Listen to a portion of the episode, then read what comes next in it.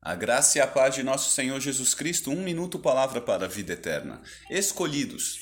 Imagina ser escolhido por Deus para uma campanha de evangelização, para fazer parte da realização de sua missão, para escrever o teu nome no livro da vida, para fazer parte da história. Uau!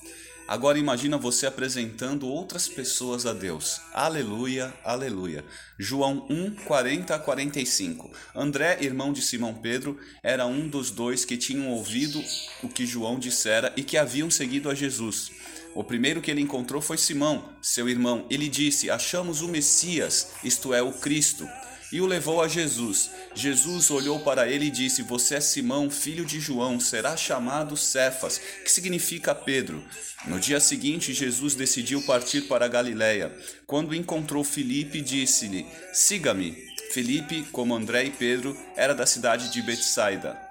Filipe encontrou Natanael e lhe disse: Achamos aquele sobre quem Moisés escreveu na lei e a respeito de quem os profetas também escreveram, Jesus de Nazaré, filho de José.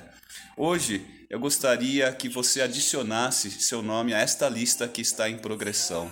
Amém.